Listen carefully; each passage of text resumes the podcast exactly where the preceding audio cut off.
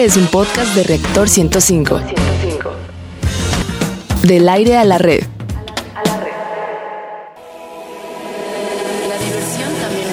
La diversión también es conocimiento. Radio Big Bang. Radio Big Bang. Ciencia y tecnología con Bárbara Esquetino y Leonardo Ferrera. Radio Big Bang. Radio Big Bang. Pues ya estamos aquí. Hola, secta Big Baniana. Qué bueno que están puntuales a la cita que viernes con viernes tenemos en Reactor 105 FM. Es un gusto saludarles. Yo soy Bárbara Esquetino y no puede faltar mi querido Leo. Leo, buenos días. Barbarita. Voy a continuar con mis saludos. A y- si- ver. Si, me permites, hoy no vamos a escenificar una bromita como la anterior del anterior ¿Sí? programa de celos, Sí. eh, porque algunos ilusos cayeron redonditos y hasta nos ventanearon en la página de Reactor. Mayor rating, bravo, Sí. bravo, gracias. Hasta por ahí gracias. nos dijeron, hijos de su Tutankamón ya están peleando. Un momentito, si el tema era hablar de celos, entonces había que Pero una ¿qué es de pequeña... todo el programa? No nada más los primeros cinco minutos, ¿no? Sí, oye, ¿quién le estás viendo, eh? Ah, ah, yo- yo- ¿a- a ti? ándele. No ¿Cómo se estás, espante. mi adorado Leo? La voz más bonita Ay, gracias. del oeste Gracias. radiofónico, la risa más contagiosa de la radio en México. Queridos Big Banianos, niño Godzilla. ¡Ah! Ruso de Rusia. ¡Ah! ¡Soso! Ah, Ruso de Rusia. Oye, por cierto, qué, qué, qué buen este mensaje nos mandó Fernando. Ay, es una A chulada. nuestra página Sí, de Facebook, sí. exactamente, poniendo al ruso de Rusia. Sí. Quédense todos con nosotros, bienvenidos. Recuerden que aquí la diversión también es conocimiento. Los invitamos a ponerse en contacto con nosotros a través de Facebook. Nos encuentras como Big Bang Radio, en Twitter como Big Bang-Radio 1. Y estos son los temas que veremos el día de hoy. Hoy en Exploradores del Infinito, lo prometido es deuda. Hablaremos de la alineación planetaria de los cinco fantásticos. Venga, en nuestra sección Gigante Azul dedicada al planeta Tierra la importancia de su biodiversidad, hablaremos de un tema que en poco tiempo está en la boca de todos. Nos referimos a los manglares que son, ¿por qué son tan importantes? En nuestra sección Materia Gris, dedicada a los avances de laboratorios y los principales proyectos científicos y tecnológicos, les platicaremos acerca de la realidad virtual. Ya hacemos un paréntesis, ya habíamos tocado antes este tema en el programa, pero hoy conoceremos, eh, digamos que otro programa de realidad virtual para ayudar a víctimas de la violencia y lo mejor de todo es que es gratuito. Maravilloso. En Construyendo Puentes, dedicado a los grandes personajes de la historia y los logros del hombre por alcanzar sus sueños. ¿Sabes qué es una patente? ¿Para qué sirven? ¿Y cómo está posicionado México en este tema? Está interesante y como siempre para cerrar bien y de buenas en Divulgando Humor donde lo más inverosímil, raro, curioso también es ciencia. Te platicaremos de los flojos, perezosos, faltos de energía, Ah, huesudos. Bueno, esos no. Bueno, sí, porque sí entran en esa categoría. La pregunta es, ¿tú sufres o has sufrido de ese mal que aqueja la humanidad? Todos, ¿quién no? A ver, ¿tú, Carlitos, Bueno. has sufrido? ¿Flojera con H? No lo sufro tanto. Ay, ¿Quién la te va a creer nadie? Ajá. Ceci, sé sincera. ¿Has sentido flojera con H? Sí, Eh, ella sí es sincera. ¿Usted, Toñito Oye Díaz, ha sentido flojera con Sí, H? Sí, como no. Dice, ahorita porque voy llegando corriendo. Ah, cierto, Bueno, ¿no? pues así que no se despeguen de su radio, súbale, porque comenzamos. Bueno, Big Banianos, hace dos semanas nos comprometimos con ustedes a hablar de la alineación planetaria de Mercurio, Júpiter, Venus, Marte y Saturno, la cual cabe aclarar que no sucede desde hace 10 años. Exactamente, pero lo mejor es que este espectáculo es gratis y todos están invitados a contemplar este marav- maravilloso suceso natural planetario. Eso sí, contando con que el cielo esté despejado. A ver, las horas y los tiempos en que los planetas se podrán ver en el cielo varían dependiendo de la ubicación de la Tierra. Los que serán distinguidos con mayor facilidad son Venus y Júpiter. Pues eh, digo, aparte de lo que dice León, los cinco planetas, a los cinco planetas se les conoce como lo dijimos en un inicio, como los cinco fantásticos. Para que nos platique de la alineación, no nos podía faltar nuestro querido Antonio Oye Díaz de la Sociedad. Astronómica de Oye, México. hablando de Buenos alineación, días. no se alinea el tráfico, ¿verdad? Sí, no, Digo, nosotros venimos, pero peor. también con un susto de aquellos que Sí. no llegamos y tú también, mano. No, no, no, es que cada vez está peor el tráfico. No sé. Llegaste tan rojo como tu gorra que traes Casi, ahorita casi. en este momento, ¿eh? Toñito. Bueno, Nos pues la alineación, alineación planetaria. ¿Qué La- onda? La ¿Qué alineación onda? planetaria es un fenómeno que ocurre, bueno, constantemente, no, no, no repetidamente cada año, pero sí un eh, par de años más o menos en promedio. Y básicamente es un fenómeno único que pasa en la Tierra. Esto es justamente porque desde la Tierra se puede observar. Por ejemplo, si estuviéramos en Marte, eh, en esas mismas fechas no se vería una alineación como tal. Eso depende justamente de dónde esté el observador viendo este fenómeno. Por eso es que en la. Tierra es como la alineación planetaria. ¿Y en toda la Tierra se puede observar? Eh, sí, sí, básicamente sí. Ay, qué Sí, padre. O sea, Pero dependiendo obviamente de, de- de- de la condición eh, atmosférica, ¿no? Es decir, En pocas- aquí si, si no está lloviendo está lleno de contaminación, digo, pues es como Sí. muy difícil la Ciudad de México. Claro, ¿no? como tú mencionabas, por ejemplo, ir a los desiertos, a los bosques, lugares donde no hay tanta, no, mi donde no hay Toñito, en tanta ¿eh? contaminación, exactamente. Tú como amante de todo esto, no hombre, te Sí, recomiendo, no. vete al desierto. Coahuila está bellísimo ahorita. ahí en la pues, zona cero, chido. ¿no? No, sí, no, no, no, hermoso, hermoso, sí. Exactamente, entonces ir a un desierto para observar es de los mejores lugares para ir porque más del 80 o 90% de los cielos en todo el año que hay pues son muy claros. Entonces, Oye, Toñito, yo, yo diría unas recomendaciones así muy básicas, ¿no? Pero ustedes en la Sociedad Astronómica de México son los meros, meros picudos en este tema de la, de, de- de la observación de los astros, ¿no? ¿Qué nos puedes dar de, de- de- de tips para que podamos ver? Porque a mí sí me interesa, a mí sí Claro. me gusta. Eh, yo digo, lo, lo más este, importante yo creo que para observar la, obser- la alineación planetaria es... Observar la observación y Sí, ¿verdad? Observarlo. Oye, O sea, hay que Ruso ser de muy- Rusia. Es que hay que ser muy observativo. Hay que observar la observancia.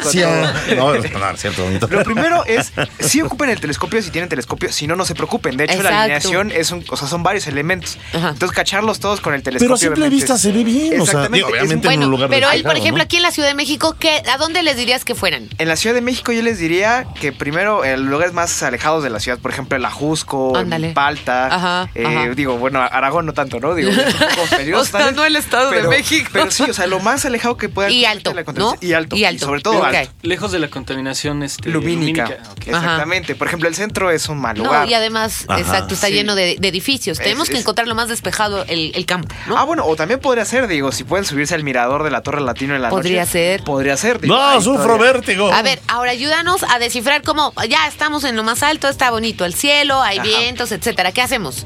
Pues en- encuentren los puntos más brillantes. Normalmente los planetas, eh, o sea, se parecen a las estrellas a simple vista, pero son mucho más brillantes. Ah. Entonces los puntos más brillantes que van en el cielo van a ser, es muy probable que sean los planetas y los van, y van a ir encontrando de que es- hay como cuatro o tres, tres puntos muy brillantes, muy cercanos, y van a decir, ah, bueno, aquí son los planetas, y esos son justamente la emisión planetaria. Oye, no tiene nada que ver que con la energía. Digo, tío, porque está en el desierto y de repente encuentra un hombre en pleno desierto levantando los brazos hacia el cielo y. ¡Ah! Ay, qué horror, ¿En serio? está marihuana, Yo dije, dije, ¿llora qué?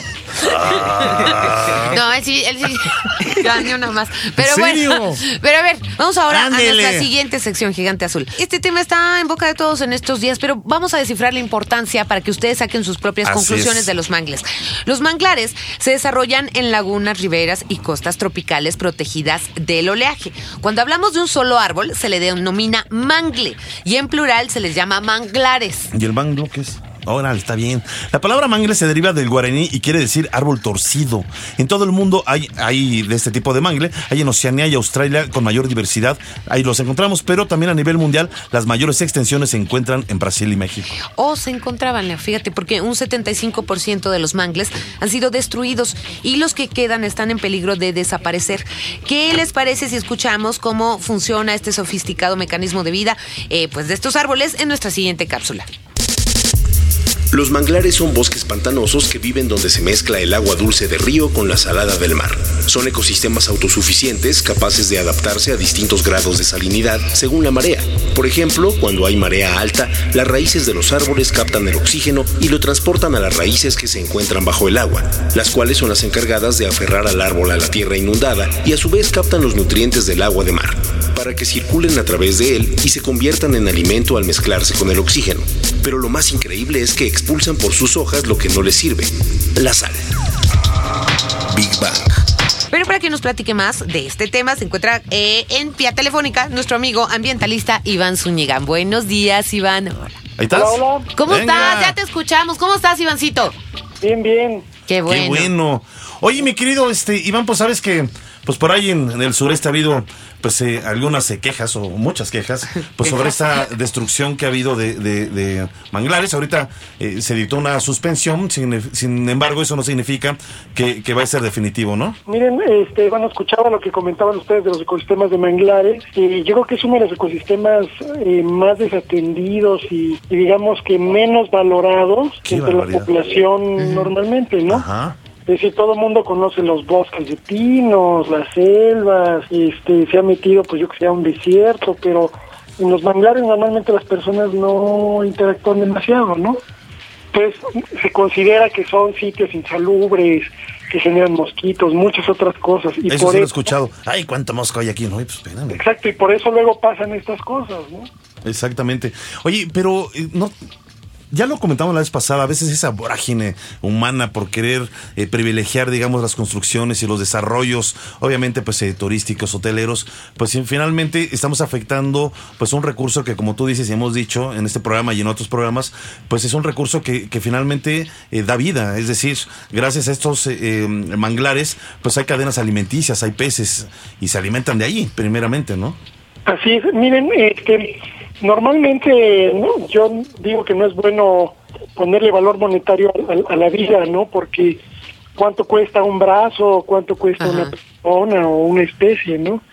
Eh, pero sin embargo, en, en términos de manglares, ha habido muchos estudios eh, en, los, en los años recientes que calculan que los, los servicios que brinda el manglar a la sociedad rondan entre 37.500 dólares por hectárea Ah, al año Ajá. hasta los 600.000 dólares por hectárea ¿En serio? si consideramos 30 años, que es una, una generación humana. Oye, Así es. oye, Ivancito, esto está impresionante. Fíjate que estaba oyendo también otro especialista, ambientalista, que decía que, bueno, que lo dejaran así. Que al fin y al cabo, en poco tiempo, a lo mejor en 30 años, esa parte o más eh, extensión territorial iba a estar bajo el agua. ¿Por qué, ¿Por qué lo dijo? Eh, Desconozco por qué lo dijo, francamente. Eh, porque, eh, digo, me imagino que a lo mejor lo que está diciendo es que esta barrera natural contra los huracanes, etcétera, etcétera, va a hacer que avance el nivel del agua. Pues sí, a lo mejor lo dijo por coraje, ¿no? A lo Ah, mejor, Por a lo coraje mejor. Que, que esté pasando todas estas cosas y que, y que no nos demos cuenta como sociedad y que sobre todo las instituciones pues no valoren estos servicios a la sociedad, ¿no? Miren, este, yo, yo por ejemplo, haciendo también una reflexión con, un, con algunos colegas de allá de Quintana Roo, Ajá. me decían, bueno, pues estas son pocas hectáreas y es importante este, también pelearlas y lucharlas y restaurarlas. Pero ¿qué es lo que pasa con Tulum? Claro. En Tulum, en el parque, en el parque eh, este, de Tulum están habiendo invasiones y nadie dice nada. Están retirando manglar, este, Sí, sí. están eh, retirando selva y, y nadie pone atención. Lo mismo en toda la costa de Quintana Roo, en Escalac, en Playa Uberos, Qué en. Mazatlán. Oye, Han pero a ver, sido mi querido Iván, 20, ¿tú 25 recuerdas, años. hemos hecho investigaciones ya hace años, ¿te acuerdas de, de recorridos que hemos hecho en zonas de manglares? Así Este, y, y- y hemos eh, denunciado, o por mi cuenta, tratado de denunciar desde hace años la destrucción. Lo hemos documentado en video, hemos hecho reportajes que han salido en cadena nacional y con transmisión internacional hablando de este problema. Pero yo te puedo hablar que lo empecé a hacer esto hace 10 años y, parece que eh, no pasa nada. Es decir, uno lo denuncia a los medios, la- la- los pobladores, los ambientalistas y, y, pues el problema sigue, ¿no? Es muy preocupante, ¿no? Mi querido Iván, muchas gracias este, por esta reflexión. Y bueno, pues vamos ahora a nuestra siguiente sección, materia gris. El tema del día de hoy es realidad virtual. ¿Qué tiene Así que ver es. la realidad virtual con la violencia? Bueno, pues ahorita se los vamos a explicar, pero tienen que entender que para realizar cualquier programa de realidad virtual se necesita el talento de muchas personas. Programadores, diseñadores, sonidistas, técnicos, ergonómicos, que son las personas quienes diseñan las características fisiológicas, anatómicas, psicológicas, eh, etcétera, de un lugar o personaje. Así es, bueno, como tú dices, la realidad virtual se puede aplicar de muchas maneras. Ya en, en- en un programa ya tiene algún tiempecillo estuvo con nosotros y está nuevamente con nosotros la doctora Jimena Durán, que nos habló de diferentes tipos eh, de realidad virtual, sobre todo para ayudar a víctimas eh, de, de violencia. Un ratito más vamos a platicar con ella y que nos amplíe esta información. Bueno, eh, los diferentes eh, maneras de aplicación de la realidad virtual, fíjense, van desde la industria del entretenimiento, cómo introducirse en un mundo de aventuras, batallas, escenarios de terror o sentir que podemos estar esquiando, estar en un planeta lejano, manejar un superauto a una velocidad extrema y bueno, pues eh, parece que ya todo está a nuestro alcance con la realidad virtual. Exacto, y hablando de la facilidad con la que podemos obtener lo que queramos, eh, ¿qué dices de las compras en línea? Ya todo el mundo con un tarjetazo puede elegir una gran cantidad de productos como si estuvieran en una tienda real.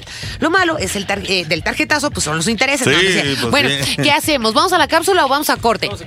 Vamos a escuchar esta, esta siguiente información en voz de Rogelio Castro.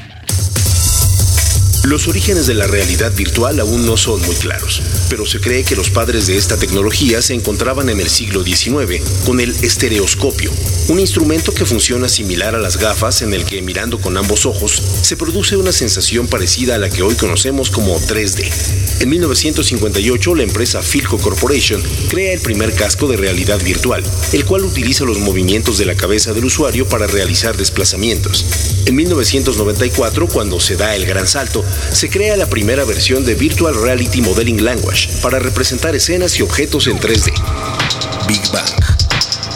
Pero a ver, ¿qué hay de la psicología y la ayuda a víctimas del crimen? Saludamos nuevamente en el estudio, pobrecita, llegó espantada por el tráfico. padeciendo La como doctora todos. Jimena Durán, ¿cómo estás? ¿Cómo estás? Muchas Jimena. gracias. Muy contenta de estar aquí. Qué bueno, me da Gracias, qué gusto. bueno. Ya, ya se dio el sustito del Ah, ya, tráfico. ya, ya. Vamos a tratarla Ay, virtualmente. creo que no llego, sí Le vamos a poner sí una llega. calle despejada de la realidad virtual para que se calme. Ándale, exactamente. No sí. del tráfico, pero sí hay bastantes de miedo a manejar, así que podría. Exactamente. Sí, podría Ándale. ser, claro, claro. Pues platícanos eh, la realidad virtual para eh, víctimas del crimen. Y además es, es gratuita esta ayuda, ¿verdad? Sí, eh, precisamente ahora tenemos el gusto nosotros en Soluciones Virtuales y este y el placer de trabajar en conjunto con la Fundación Gonzalo Rearronte que está patrocinando este programa, Ah, qué padre. que es precisamente un programa para ayudar a todas aquellas personas que desafortunadamente han sido víctimas de violencia. Ya lo platicábamos antes de que bueno, a todos nos ha tocado en algún momento y que cada vez es más común, ¿no? Es eh, muy desafortunado, pero además las secuelas psicológicas que vienen después de un evento violento, pues muchas veces son difíciles de manejar Así y es. en ocasiones necesitamos la ayuda de un profesional.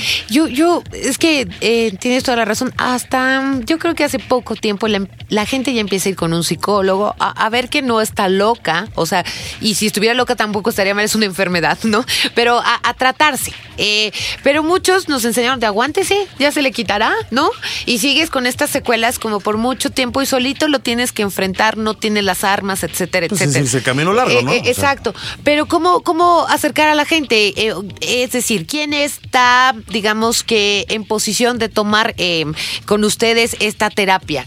¿Quién es eh, apto para ir? Pues la verdad es que este programa es muy incluyente y yo creo que es uno de los grandes beneficios. Tenemos dos diferentes modalidades. Ajá. Una es la terapia con realidad virtual, que ya la conocemos, hay que ir con nosotros al consultorio, ahorita pasamos todos los datos de contacto y ahí, bueno, van a estar acompañados de un terapeuta. Esto está dirigido para las personas que padecen a lo mejor trastornos más severos, es decir, ya un caso, por ejemplo, de secuestro Ay, o a lo Dios. mejor donde hubo mucha violencia, Sí. y estoy hablando de trastorno de estrés postraumático o el trastorno de estrés agudo, que es un poquito menos eh, grave. En ¿Cómo el es un estrés Pa- agudo? para, perdón. perdón, para que ubiquen los, los bigbanianos.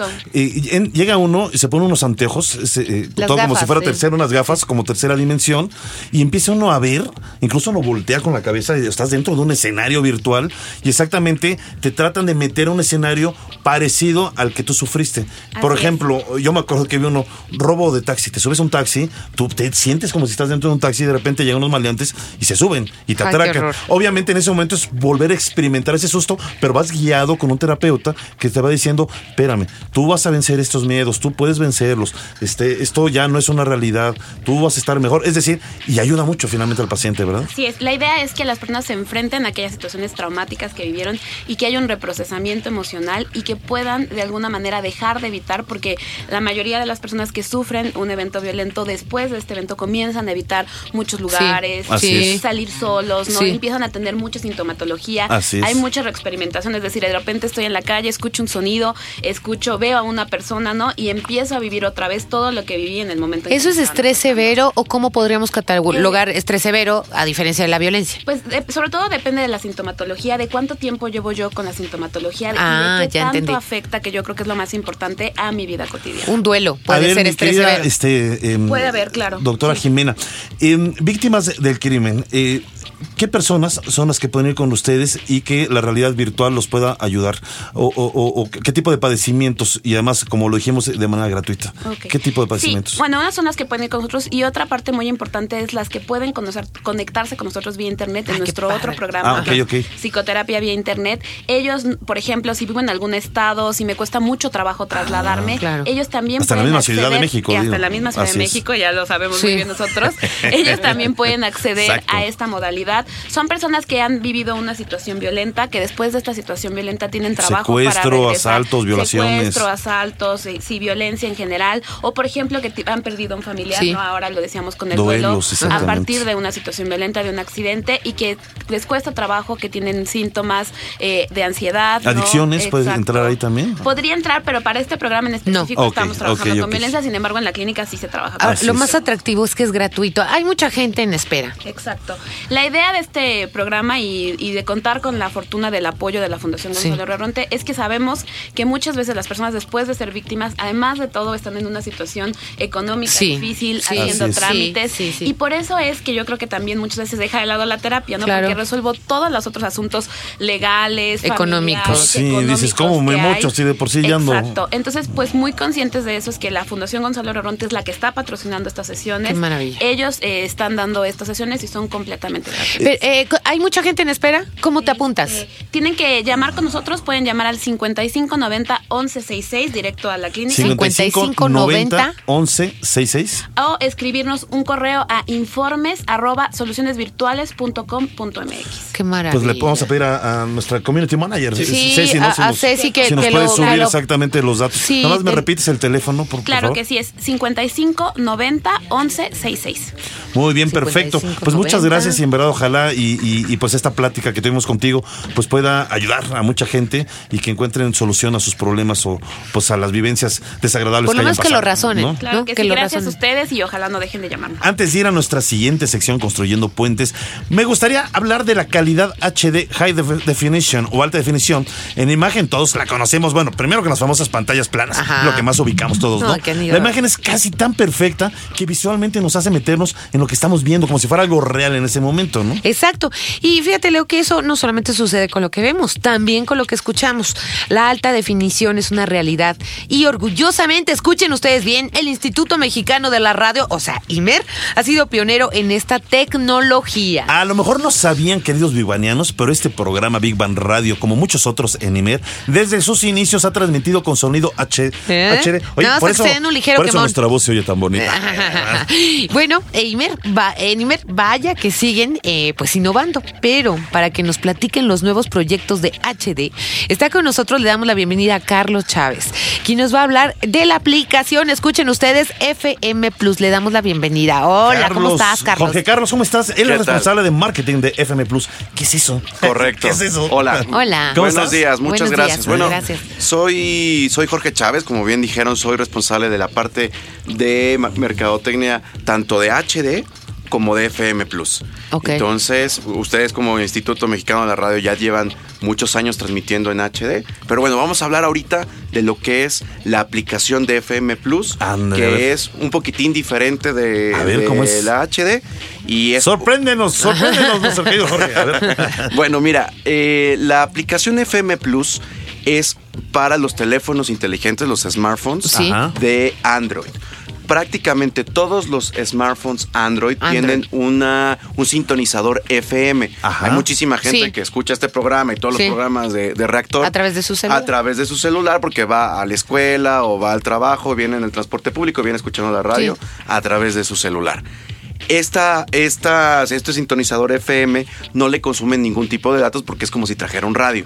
Ajá. Nosotros desarrollamos una aplicación que se llama FM Plus que se monta, digamos, por decirlo de alguna forma, sobre este sintonizador FM, pero le genera una nueva experiencia a los usuarios eh, mucho más interactiva. Ay, la tenemos. Aquí la- aquí se las estoy traje viendo, para que eh, la lo estoy viendo en el celular. Ok, lo, eh, voy a tratar eh, de ser eh, descriptiva. Se me está apagando. Bueno, tiene, la- bueno, nos está señalando todas las estaciones que se pueden Es correcto. sintonizar en FM.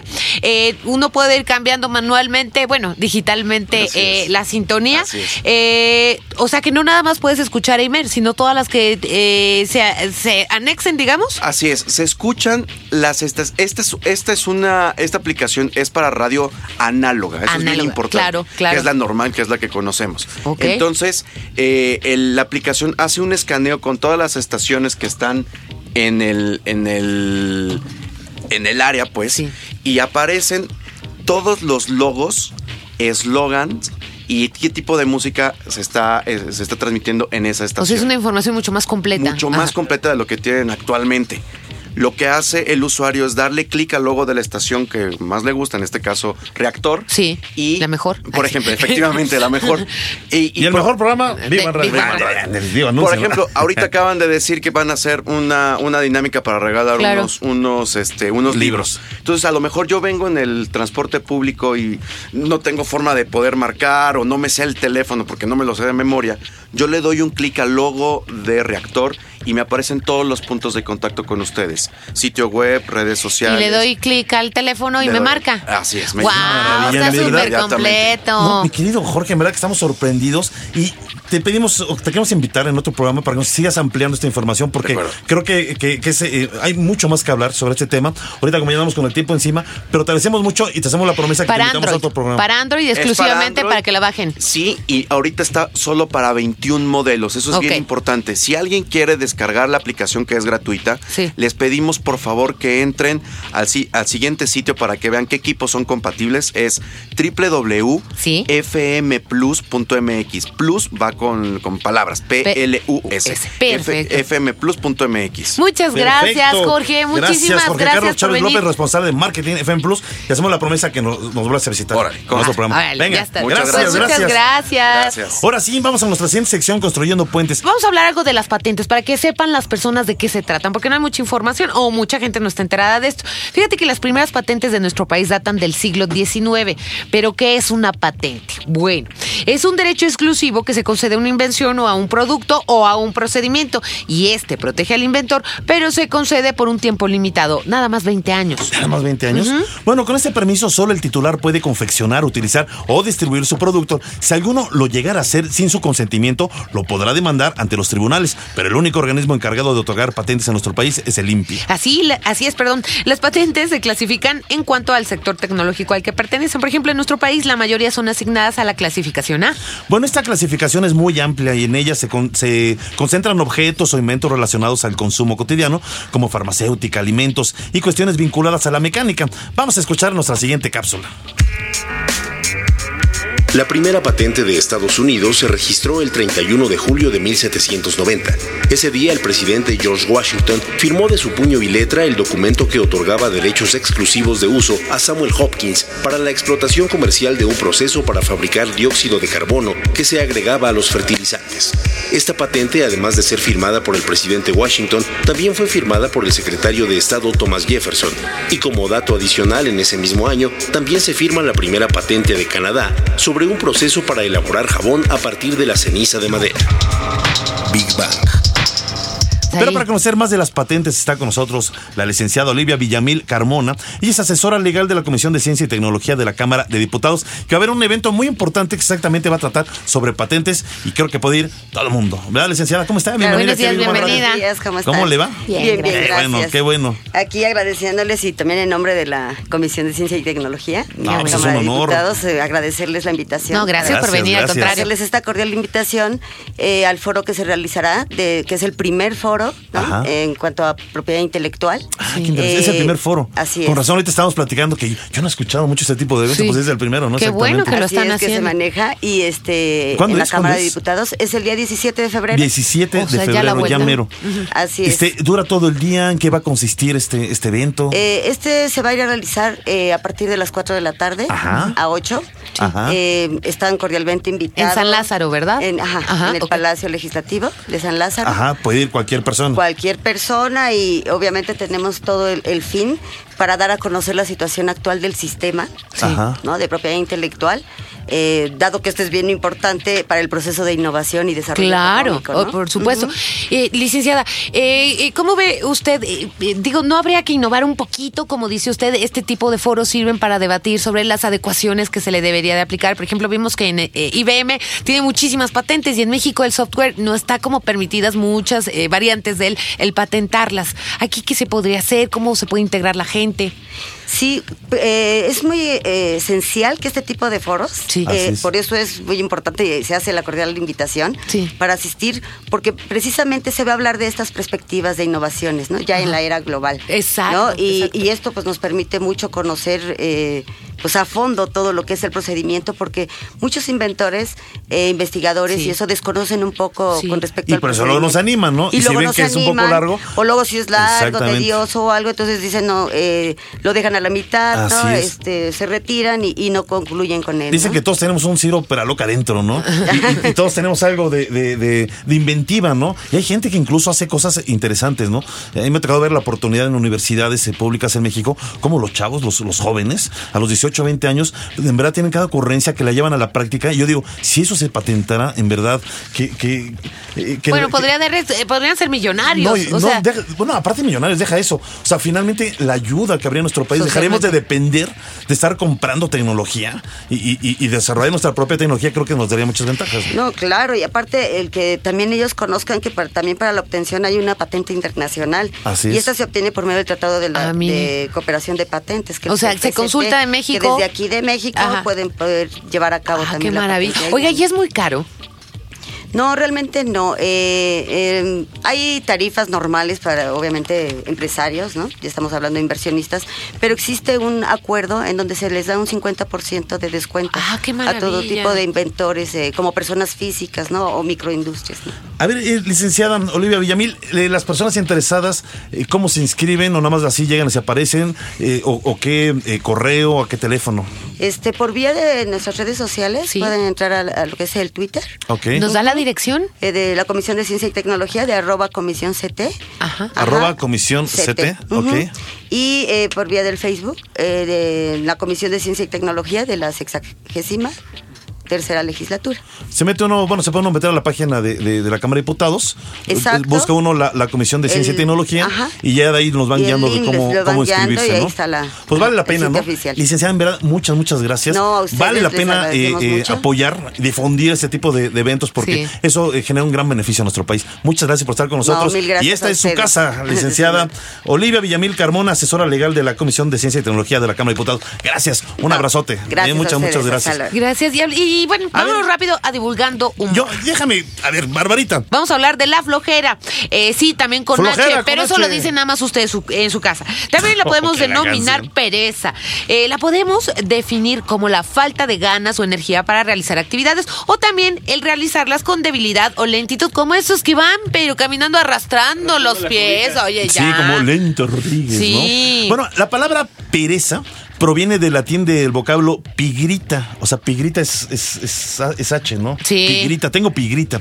Que también, que también define a la desidia o la falta de interés por realizar algo. Y si usted, querido amigo, piensa que los mexicanos somos flojos, permítame sacarle de su error. Ya que, bueno, no lo digo yo, lo dice la revista Lancet. Así es, Leo, fíjate que presentó un estudio el cual realizó en más de 100 países basado en la actividad física que realizan usualmente sus habitantes. Bueno, fíjate que eh, el, el viejo continente concentra a los vencedores, pero también a los perdedores. A ver, vamos a ver, primero a, a- a los más activos, ¿no? Sí. Los más activos, o sea, los menos eh, H. Se encuentran Grecia, Estonia y Holanda. O sea, siempre están activos. Pero los más perezosos son Serbia y Malta. Ahí no sale México. No. En el continente americano los más flojos son los... Híjole, no se enojen. Bueno, es el estudio, los argentinos. Nosotros no hicimos el estudio. Seguido por los brasileños, fíjate, ¿eh? Sí. Y eso que el pibe está mejor que, que en México, en, en- en Brasil. Bueno, pues vamos a escuchar la siguiente información. Según un estudio de la Universidad de McMaster de Canadá, en el que sujetos perezosos fueron estudiados, se encontró que carecían de dos genes que controlan la actividad de la proteína AMPK, la cual se activa cuando nos ejercitamos para aumentar el consumo de azúcar y oxígeno. Al realizar este estudio en animales también, se encontró que cuando carecen de estos genes, los animales tienen menor cantidad de mitocondrias y por lo tanto les cuesta más absorber la glucosa mientras tienen actividad física. Big Bang. Pero les dejamos con esta buena noticia según la OCDE. En México se encuentran las personas que La trabajan. OCDE. La OCDE. En México se encuentran las personas que trabajan más horas al día y al año fíjate. con ci- 1857 horas, lo que lo hace el país más trabajador de las naciones que integran a la organización. Ahora lo único que esperamos es que nos paguen. Ay, Nada sí, más. pues sí, Ándele, ya, pues no, sí, ya- ¿no? ya estamos cansados de trabajar tanto. Bueno, Ya nos vamos. Como siempre les agradecemos a ustedes, queridos Big Banianos, que hacen posible este programa. A Eddie Gobea en la producción desde la cabina de audio, a Carlito Serrano, nuestro productor general, a Ceci Mazariego, perdón, asistiendo, asistiendo a la producción. A Gaby Cholín en redes, a Cecilia Kuhn. Bueno, no vino con nosotros, pero va a estar en el Sí. programa de aniversario, el siguiente programa. Y por supuesto, a todos nuestros colaboradores que enriquecen este programa. Nos despedimos sus amigos Leonardo Ferrera y Bárbara Esquetino. Nos escuchamos el próximo viernes, segundo aniversario de Big Bang Radio, la última semana para anotarse en la lista. Los queremos ver aquí y abrazarlos a todos. Gracias, Muchas gracias. besos. Feliz fin de semana. La diversión también es conocimiento. La diversión también es conocimiento. Radio Big Bang. Radio Big Bang. Ciencia y tecnología con Bárbara Esquetino y Leonardo Ferrera. Radio Big Bang. Radio Big Bang. Radio Big Bang. Esto fue un podcast de reactor. Podcast de reactor. Del aire a la red.